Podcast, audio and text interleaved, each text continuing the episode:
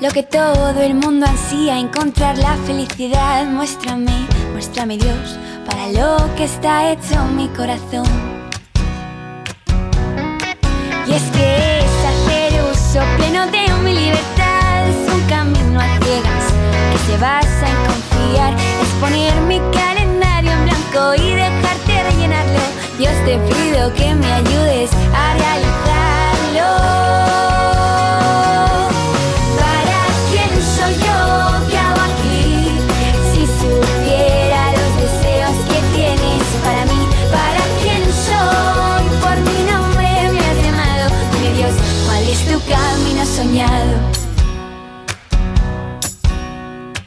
Quiero encontrar mi vocación, el molde perfecto de mi corazón.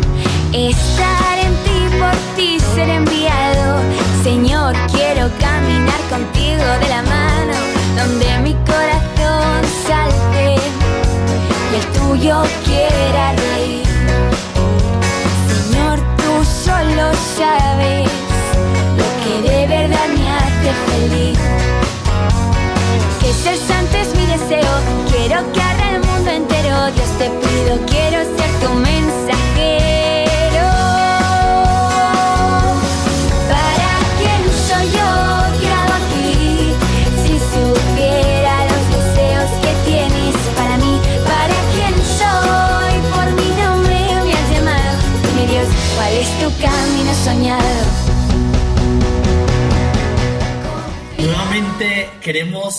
saludar a todos nuestros queridos oyentes de su emisora Radio María Colombia.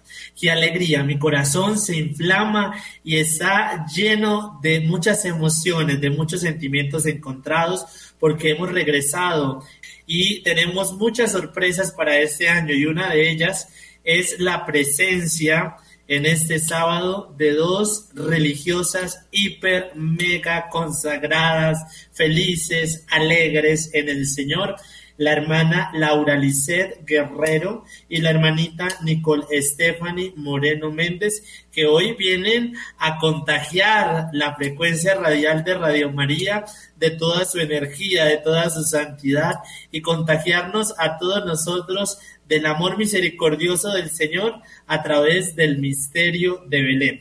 Que sean ellas mismas quienes se presenten en esa hora de la tarde. Hermanita Laura Lisset Guerrero, bienvenida usted a los micrófonos de Radio María.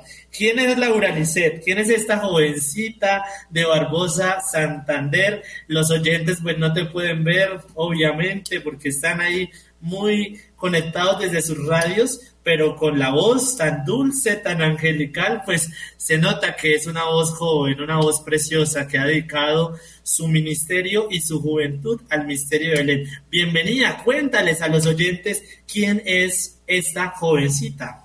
Bueno, Fray, muchas gracias por la invitación. Gracias a los que nos sintonizan a esta hora en Radio María. Gracias por estar aquí para escucharnos. ¿Quién es Laura? Laura es una joven misericordiada, es como siempre me he presentado, una joven profundamente enamorada de ese Señor que se hizo presente en el misterio de Belén, que nos llama a humanizar. Soy una joven de Barbosa Santander, crecí en un hogar muy unido gracias a, a Dios de poner todo en función del amor de Dios, asimismo estuvimos pues desarrollando una vida juvenil común y corriente, pero ahí es donde el Señor nos llama a ser mejores y, y a responder a su llamada a través de esta vida consagrada. Muchas gracias, Laura. Y desde ya están acá mandando mensajitos. Por acá encontramos un mensaje de Karen Viviana, quien te manda un saludo y dice que está ya desde Barbosa y que te conoce muy bien. Saludos, Karen, para ti, que te sintonizas y te conectas en este momento de la tarde. Y bueno, tenemos otra súper invitada, una religiosa con una mirada especial una religiosa que tiene una mirada transparente y un carisma muy dulce para los jóvenes, la hermanita Nicole Stephanie Moreno Méndez. Hermanita, ¿Quién es Nicole Stephanie? Cuéntele a todos los oyentes de Radio María. Gracias, Fray Andrés, por la invitación que nos has hecho. ¿Qué puedo decir de mí? Soy, bueno, soy una joven bogotana que nace en una familia hermosa, espectacular desde sus mismas particularidades, apasionada por, por esa persona de Jesús, esa persona que se encarna, que se hace humano y desde nuestra fragilidad nos diviniza. Esa es Nicole. Qué bello, un Dios que se hace cercano. Y ya nos dan ustedes una entresala para que nos cuenten un poco del carisma de Belén. Nuestras hermanas que están acá presentes, hermanas belemitas, hijas del Sagrado Corazón de Jesús. ¿Qué es el carisma de Belén? Hermanita Laura, ¿nos puedes ilustrar un poco acerca del carisma de Belén? Claro que sí. Pues Betlemitas proviene de Belén, donde nace nuestro Salvador. En Belén encontramos a un Dios que por amor se despoja y se entrega y se hace pequeño, se hace frágil, donde había también dolor, también hay alegría, donde llegan santos, los reyes magos, llegan pastores, llega la gente del pueblo, donde acoge todo. Eso es Belén. Nuestro carisma como congregación, pues es el misterio de Belén, esa encarnación del Hijo del Hombre que busca humanizar y divinizar al hombre para llevarlo a Dios, hacernos hermanos entre nosotros hermanos y ser hijos reconocer esa dignidad que tenemos como hijos del Padre del cielo. Qué interesante ello, el Dios que se hace uno con nosotros y se hace el encontradizo, que tiene nuestros mismos sentimientos. Bueno, les comparto a toda la querida audiencia que la canción que nos introducía fue una propuesta de la hermanita Nicole, quien es muy fanática de este grupo católico tan interesante, Hakuna. ¿Para quién soy yo? Lo que todo el mundo ansía, encontrar la felicidad, es lo que le pedimos al Señor. Muéstranos, oh Dios, un corazón hecho contigo. Y es que es hacer uso pleno de nuestra propia libertad. Es un camino a ciegas que se basa en confiar. Por eso, hermanita Nicole, ya que nos has propuesto esta canción, quisiera preguntarle para ya entrar en tema, ¿qué es eso de la vocación? Hace ocho días escuchábamos y conversamos un poco con los religiosos invitados de la rama masculina, que Dios llama porque ama. Y como no puede dejar de amar, no puede dejar de llamar. Dios toca corazones y Dios nos llama a muchas vocaciones, a la vida, en fraternidad, nos llama a la santidad, nos llama a la docencia, nos llama a la ingeniería, en fin, nos llama a muchas vocaciones, pero ante todo a esa búsqueda auténtica de felicidad. Por eso, hermanita Stephanie, ¿qué es eso de la vocación? para una religiosa betlemita? Bueno, pues bien, vocación. Vocación pues naturalmente viene de la llamada, pero es una llamada que va marcando el corazón y que muestra un camino. Creo que la vocación betlemita tiene que ser profundamente humana, ¿sí? Y la humanidad, como lo decía hace un momento, es esa humanidad que ya con él nos diviniza y nos lleva a acercarnos y a parecernos más a él a su corazón. Esas actitudes de Belén que marcan la vida de, la betlemita son la alegría, la sencillez, el trabajo, pero el trabajo con sentido, no un trabajo eh, vacío. Entonces creo que la misma vocación betlemita va haciendo eso, va siendo una oportunidad para humanizar nuestra propia vida y nuestro entorno. Creo que, en, eso, en eso podemos resumir la vocación betlemita. Bueno, ya lo has hablado eh, de forma general, pero por acá te han enviado un saludo. Acá recibimos de Sami. Sami, una egresada del Colegio Betlemitas Popayán, te manda un saludo especial para ti en esta tarde y te pregunta, hermanita Nicole, ¿cómo nació su vocación? Dios mío, ¿cómo nació mi vocación? Pues bueno, yo tengo que reconocer que aunque yo fuera una joven de parroquia muy cercana a las cosas de, Dios, quizás como se podría contemplar, me costó mucho aceptar mi vocación. me costó muchísimo, muchísimo. Mi vocación nace y la acepto. Pues yo creo que nació hace, nació muchos, muchos años atrás. El Señor me llamó, pero que yo la aceptara, la acepté en el 2013, en la Jornada Mundial de la Juventud, Río de Janeiro, donde el Papa Francisco, nosotros con muchas ansias, él decía durante la Sí, durante la exposición al Santísimo que se hace esta vigilia, que es impresionante ver tantísimos jóvenes arrodillados delante de Dios y razón por la que tanto me gusta Hakuna. Hakuna son jovencitos que en silencio se dedican a adorar y alabar al Señor en la Eucaristía.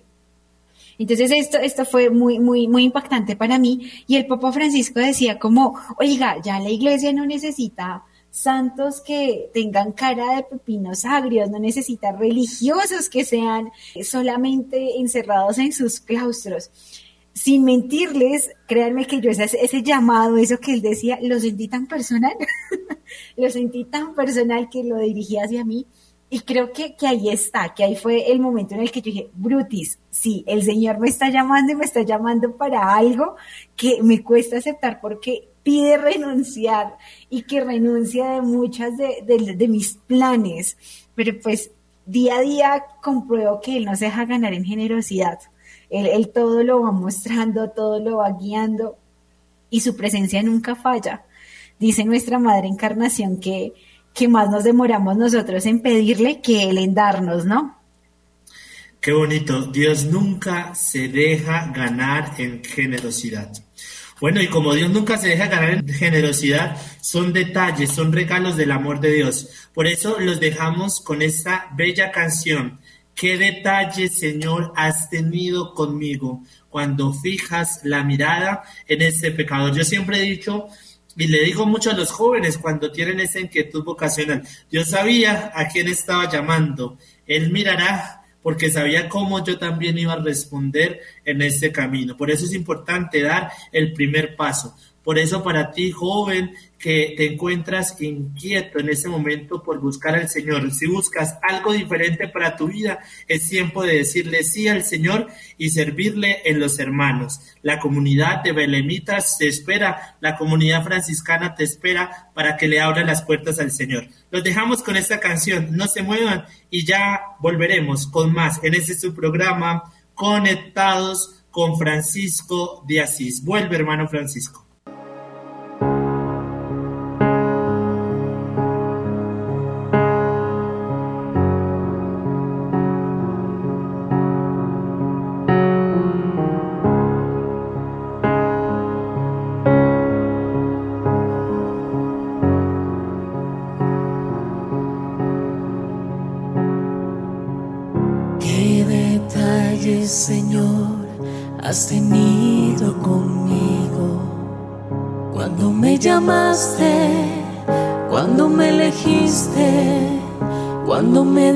Que tú eras mi amigo. Qué detalles, Señor, has tenido conmigo. Te acercaste a mi puerta y pronunciaste mi nombre yo temblando te dije, aquí estoy hablaste de un reino, de un tesoro escondido, de un mensaje fraterno que encendió mi ilusión. Señor, has tenido conmigo. Cuando me llamaste, cuando me elegiste, cuando me dijiste que tú eras mi amigo. Qué detalle, Señor. Qué detalle, Señor, has tenido conmigo. Cuando me llamaste, cuando me elegiste, cuando me dijiste que tú eras mi amigo. Realmente es un detalle inmerecido que hemos recibido del amor de Dios.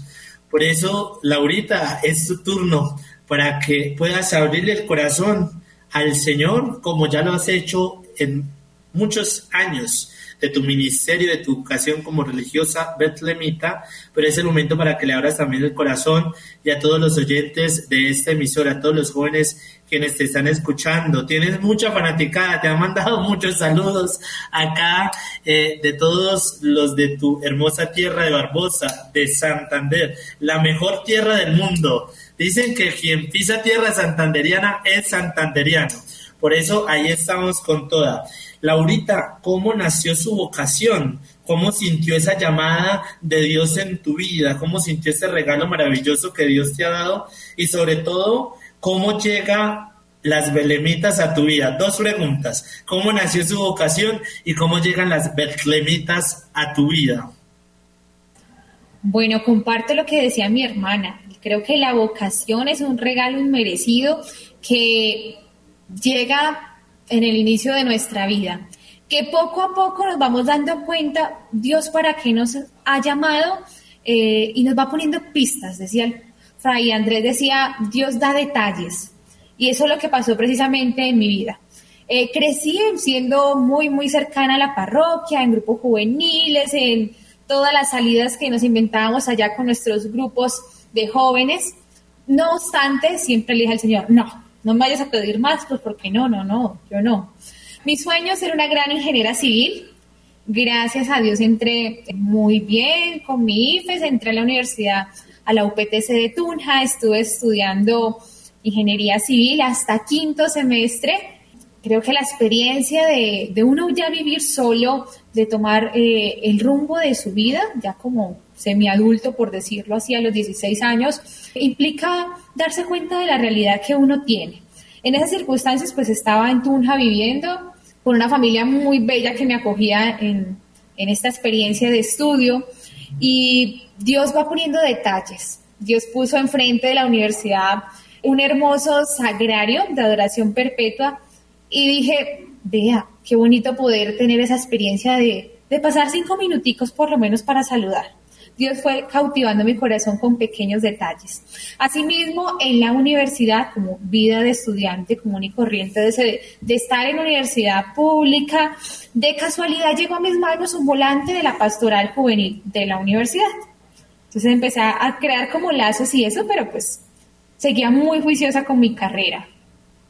Fue en Semana Santa del 2016 que las hermanas betlemitas tuvieron la oportunidad de ir a una experiencia en mi parroquia, en Barbosa, Santander, de Semana, de Semana Santa de Misión. Allí, pues con los jóvenes teníamos organizados un via crucis ecológico y todo encabezado pues por los mismos jóvenes de nuestra parroquia.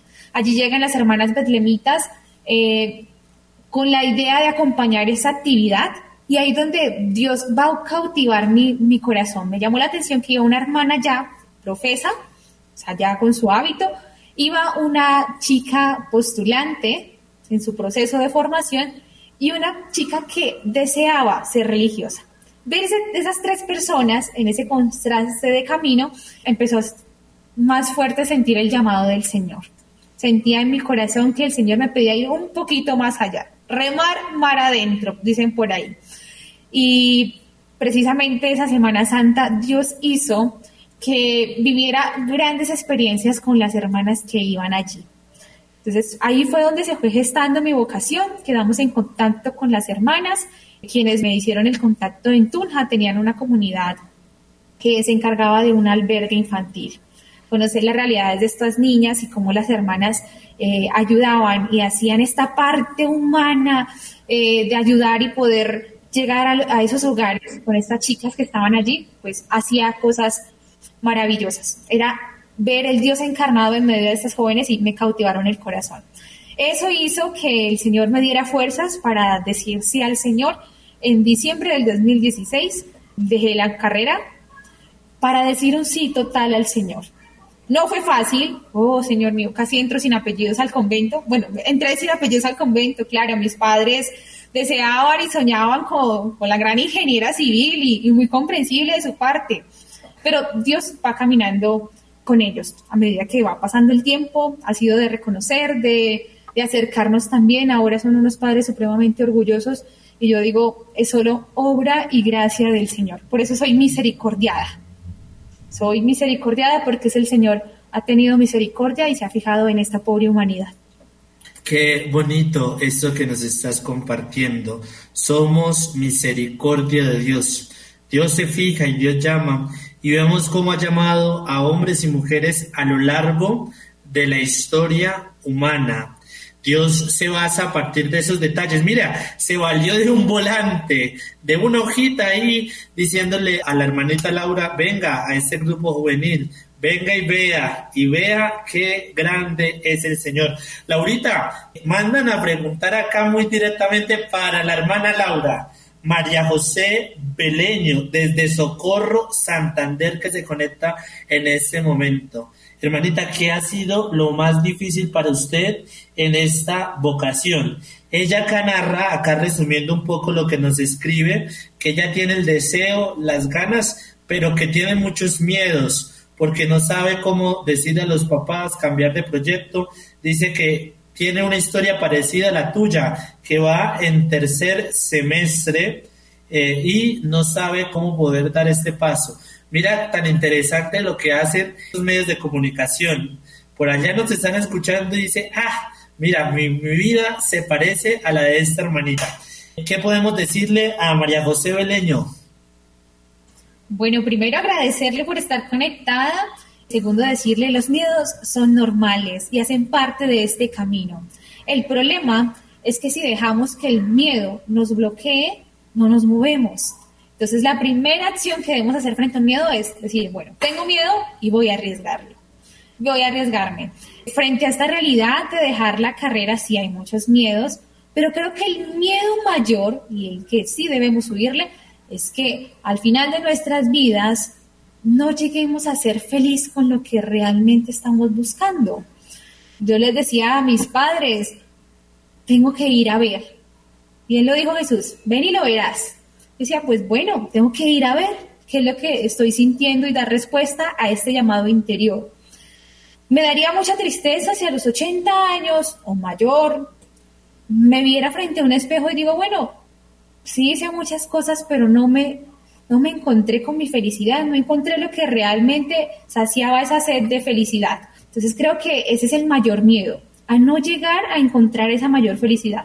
Por eso, frente a ese miedo, la actitud es de arriesgarse, lanzarse. ¿Dificultades en el camino? Sí, no es fácil afrontar una familia que dice, no, ¿cómo? ¿Cómo sales con este cuento de vocación? ¿Cómo? ¿Dónde quedó la ingeniería? Pero el Señor da la gracia. El Señor mismo va dando la gracia y da la fuerza, el impulso para decir, vale la pena luchar. Soy felizmente consagrada y si hoy volviera a nacer, haría lo mismo. Dejaría lo mismo porque soy felizmente betlemita He sido muy feliz aquí con mis hermanas y con las experiencias que el Señor ha tejido a lo largo de estos días. Muchas gracias, hermanita Laura, por eso que nos estás ilustrando. Por acá, Natalia Sánchez desde Suba nos escribe, siempre seremos un fuego que no se apaga, pelemita de corazón seguramente puede ser una egresada o una estudiante de ustedes. Ahorita tienen que hablar un poco de, sus dos colegios, acá donde se encuentran y todo lo demás.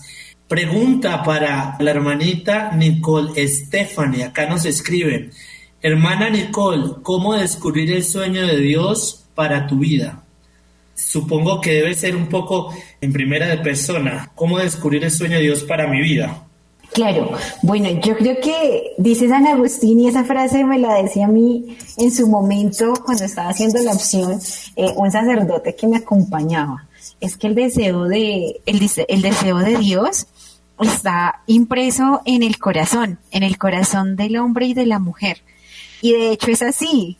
Esto creo que en el constante día a día, bulla, voces, música, situaciones, se nos va perdiendo y se nos va embolatando lo esencial, carambas. Se nos va perdiendo eh, aquello que, que, que habita en nuestro corazón y no somos fieles a esas mociones del espíritu. Entonces considero que esa, y pues desde la misma experiencia personal y, de lo que dicen pues ya los expertos y doctos en el tema, es que tenemos que escuchar nuestro corazón, que tenemos que saber hacia dónde lo está dirigiendo, pues nosotros creyentes, Dios, ¿no? Y allí estará, pues, bueno, el para quién soy, ¿no? El, el dónde tengo que estar, cuál es mi vida. Muchas gracias, hermanita Stephanie. Y vamos a llegar a una sección muy interesante de nuestro programa y vemos la mano de Dios, cómo Dios llama a hombres y mujeres en cada momento de la historia. Ya hemos escuchado hablar de algunos santos franciscanos y hoy queremos que ustedes dos, Laurita y Stephanie, nos hablen de dos hombres interesantes de nuestro siglo, hombres concretos, Madre Encarnación y el hermanito Pedro. Eh, no sé cuál de las dos quiere hablar de la Madre Encarnación y Madre Encarnación, entonces Stephanie, y Laurita entonces nos hablará del hermano Pedro. Bueno, ellos cómo respondieron al llamado de Dios en la actualidad, concretamente en este carisma de Belén. Y esto nos empuja a mirar cómo eh, miramos la diversidad de carismas. Entonces, Stephanie, adelante, ¿quién es Madre Encarnación? Creo que por orden cronológico tenemos que iniciar por nuestro amado santo hermano Pedro. Laurita. Bueno, nuestro santo fundador es el santo hermano Pedro de San José Betancourt. Nació en 1626 en Vilaflor, Islas Canarias, un hombre muy sencillo, humilde, pobre, que nace en este pueblecillo también muy humilde. Cuenta sus biografías que desde pequeño era muy dado a la oración, a cuidar el rebaño de sus ovejitas y de sus cabras, que, es algo muy típico e, en esta región del país de España. A la edad de 16 años comienza a descubrir que Dios lo llama no a un matrimonio, sino a dar respuesta. Dice que por ahí escuchó a un primo que Dios lo llamaba a servir a las indias. Le dijo así un primo que fue a saludarlo, Dios te llama a servir a las indias, prepárate. Y a él le queda sonando esta idea y de un momento decide partir a las Indias. Las Indias llega a Guatemala, Santiago de Guatemala de los Caballeros, llega y se da cuenta de una realidad muy dura frente a los enfermos convalecientes, aquellos que sí alcanzaban a tener la oportunidad del médico y tenían unos días allá de convalecencia, pero cuando ya salían a la calle no tenían quienes los cuidaran, no tenían cómo seguir ese tratamiento médico. Por lo tanto, se va a dar cuenta que hay necesidad en el pueblo de cuidar eh, a estos enfermos convalecientes. Otra necesidad que va a encontrar es que los niños y niñas pues están sin educación. En esa época de la colonia, en ese tiempo, pues recordemos que solamente la educación es para los hombres y solamente para los españoles muy ricos. Guatemala, siendo Latinoamérica, pues no, no, había en los, no había en esas escuelas que podían darles educación a los mulatos, a los negritos. Por lo tanto, el hermano Pedro pues hace su misión en dos, dos sentidos. Eh, consigue un solarcito, una pequeña casita, la casita de la Virgen, porque va a honrar mucho a Nuestra Señora de Belén, de ahí vamos a salir nuestro nombre como Belemitas, y va a cuidar. Al, en la mañana será una escuela donde dar formación a los chicos con métodos diferentes, con coplas, cantos, bailes, y en la noche esos mismos pupitres serán eh, precisamente un hospital de convalecientes. Nuestro santo hermano Pedro, santo ahora aquí reconocido en Guatemala, es el primer alfabetizador de América Latina, la primera ambulancia humana se va a conocer en la historia, y es quien va a dar origen a esta familia, él va a morir sin saber que es fundador de la Orden Betlemita. Y entonces es allí, al Beaterio de Belén, donde llega nuestra amada Madre Encarnación con su nombre de pila, que es Vicenta Rosal. ella nace el 26 de octubre de 1820 en la linda tierra de Quetzaltenango, Guatemala. Una mujer de muy, muy aguerrida, muy tenaz, pues eh, eh, ingresa al beaterio y al entrar al beaterio encuentra como algo medio, medio que no es, o sea, esto no es la vida religiosa, decía ella, ¿no? Y a raíz de este, el no es, el no saber, y recordando y escuchando a sus hermanas mayores, pilas, porque esto es importantísimo y a los jóvenes a veces se nos olvida que la conexión del joven y del adulto mayor tiene que estar siempre en sintonía, porque fue esto lo que hizo que nuestra madre dijera, no, así no han vivido las betlemitas todo el tiempo. Entonces ella comienza a hacer su reforma, ocupa distintos cargos dentro de la congregación, dentro de, pues ese momento el Beaterio de Belén, eh, comienza a hacer su reforma, viaja a Guatemala, en donde no le fue muy bien que digamos, luego tiene que regresar a Antigua, donde estaba pues el Beaterio, muy humilde regresó. Y Años después, más tarde, eh, es llevada a Quetzaltenango, su tierra natal, con ayuda de su hermano Isidro, y esto pues para también decir que nosotras no morimos a nuestra familia, seguimos siendo parte activa de ellas y estamos con ellos. Y pues allí con su hermano Isidro logra fundar el colegio de Quetzaltenango y comienza su reforma una mujer muy tenaz porque en ese momento le tocó toda la persecución religiosa de Centroamérica. Tiene que salir de Guatemala por, pues bueno, por ser fiel a sus principios que es la educación cristiana y la formación de mujeres competentes en todo nivel. Ella es una mujer muy revolucionaria y diría yo que eh, visionaria para el género femenino llega allí y sale de, Guatemala, pasa a Costa Rica, en Costa Rica le pasa algo muy parecido, tiene que salir con sus religiosas y llega a nuestra linda tierra colombiana.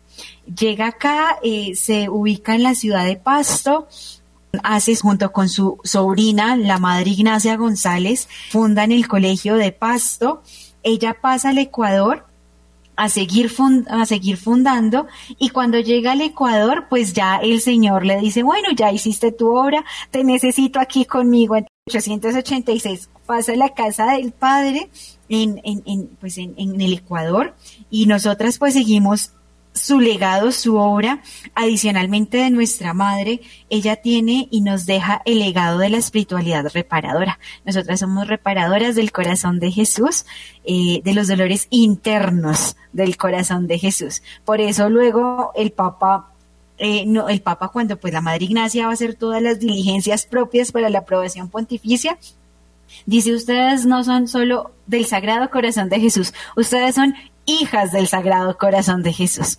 Entonces, así a grosso modo, esta es la vida de nuestra madre. Ella está en su proceso de canonización, es beata. Tenemos la dicha de contar con su cuerpo incorrupto en la ciudad de Pasto. Eh, allá, bienvenidos, está en el colegio de nosotros en Pasto para la gente que nos escucha allá.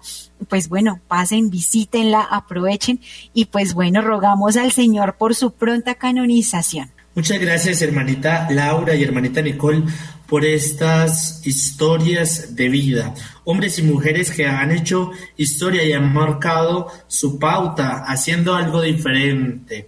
Como dice Carlos Acutis, todos nacemos originales, solo que mueren muchos siendo fotocopias de otros. Pero mire, Madre Encarnación, hermanito Pedro de San José Betancourt, hombres que marcaron su impronta y siguen a través de la historia, a través del legado de hombres y mujeres que siguen su camino y su misión. Hermanas betlemitas, hijas del Sagrado Corazón de Jesús, quienes se dedican, como ya lo escuchamos, son pioneras con el hermanito Pedro a través de obras educativas, a través precisamente de poder llegar a muchos jóvenes, a muchos niños, a través de muchos adultos en este servicio de educación, a través de este aerópago que es una herramienta de transformación a través de diferentes obras sociales de evangelización en las que se encuentran.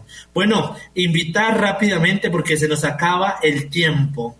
Hermanita Laura, acá en Bogotá, háblenos un poco de la obra educativa. ¿Cuántos colegios tienen acá en Colombia? ¿Cuántos colegios tienen acá en Bogotá? Inviten, quizás hay algún padre de familia que dice, yo quiero que mis hijos se formen con las betlemitas. Hablar cortamente porque se nos acaba el tiempo de esa obra tan interesante y tan apasionada del Colegio Sagrado Corazón de Jesús y que cambia solo el apellido un poco de acuerdo a la ciudad, según tengo entendido. Colegio Sagrado Corazón de Jesús de Bucaramanga, de Medellín, de Pereira, en fin. Ustedes que son las expertas, háblenos de ello. No, pues invitarlos, somos una gran familia belemita Estamos en 13 países del mundo siendo educadoras como tal. En Colombia tenemos varios colegios, bien lo decía Fray Andrés, titulados Sagrado Corazón de Jesús, Medellín y Laureles hacemos parte de los colegios betlemitas que buscamos con nuestra educación humanizar, rescatar esa dignidad a través de la educación. El Dios que se hace en Belén nos llama a ser seres humanos en toda nuestra integralidad. Eso buscamos cordialmente invitados a ser parte de esta gran familia betlemita, que como en el misterio de Belén llegan todos. Y aquí en Belén cabemos todos. Bueno, y acá en nuestra ciudad, en Bogotá, Ah, ¿cuáles claro son los sí. colegios? Claro que sí, aquí tenemos dos grandes colegios. Está nuestro colegio del Sagrado Corazón de Jesús, Betlemitas Chapinero, y tenemos nuestro colegio Sagrado Corazón de Jesús, Betlemitas Bogotá Norte. Bueno, y es la oportunidad para darnos un poco de fama como comunidades, números de teléfono, direcciones, páginas de internet, eh, Instagram, Facebook, Instagram de la comunidad de Betlemitas, a donde pueden escribir algún joven, algún, algún niño, algún padre de familia, cómo conocer, si escriben Colegio Betlemitas, cómo conocer más de ustedes porque nos han dejado picados, es decir, picados como si no quiere decir como antojados de saber y conocer un poco más de ustedes. Claro que sí, Fray. Para conocernos como instituto y congregación, pues tenemos página web, betlemitas.org.co. Ahí está parte de nuestro instituto para que conozcan un poco más de este santo hermano Pedro, de nuestra madre encarnación y de todo nuestro ser y hacer en nuestros diferentes países en el mundo, en nuestra gran familia. También tenemos laicos betlemitas, cordialmente invitados a ser parte de esta familia betlemita. Cada colegio también tiene página web. Y pues tenemos una parte especial que es nuestra promoción vocacional juvenil, hermana Nicole. Entonces, si nos quieren seguir en nuestras redes sociales y están interesadas en ser acompañadas vocacionalmente por nosotras, arriesguense, pregunten que eso no, eso no cobramos. Hay que dejar el miedo, hay que arriesgarse. Total, arriesgar y los mejores años para Cristo, que Él se encarga del resto. Entonces, si gustan, nos, pues, se pueden contactar con nosotras, jóvenes que estén inquietas vocacionalmente. Bienvenidas a todas las que estén interesadas en arriesgar su vida, en entregar su vida a este bello carisma que es Belén, la humanización de el Dios hecho carne. Las esperamos. Gracias, hermanita Nicole. Bueno, 30 segundos, hermanita Laura. 30 segundos tienes para que envíes un mensaje radical, contundente. 30 segundos, 30, 29, 28. Hágale, Laurita. Jóvenes, Dios te llama. Ábrele las puertas de su corazón. Ánimo, las esperamos. Belén te espera. Stephanie, 30 segundos, rápido, para que invites a todas las jóvenes. El Señor nada quita, todo lo pone, todo lo da, no se deja ganar en generosidad. Y recuerden, antes de que nosotros le pidamos, Él ya nos lo ha dado. Entonces arriesguense, bienvenidas y como lo dije hace un momentico, los mejores años para Cristo. Bueno, Laurita, regálanos una oración para finalizar y voy a darles la bendición a todos los oyentes y desde ya quiero invitarlos a que escuchen esta canción muy bella en honor al hermanito Pedro, por tus calles empedradas, al son de sus campanitas, repartiendo mil bondades y una plegaria bonita. Vamos a escuchar esta canción después de esta oración y después de la bendición. Laurita, regálanos esta oración para todas las familias y para todos los que nos escuchan.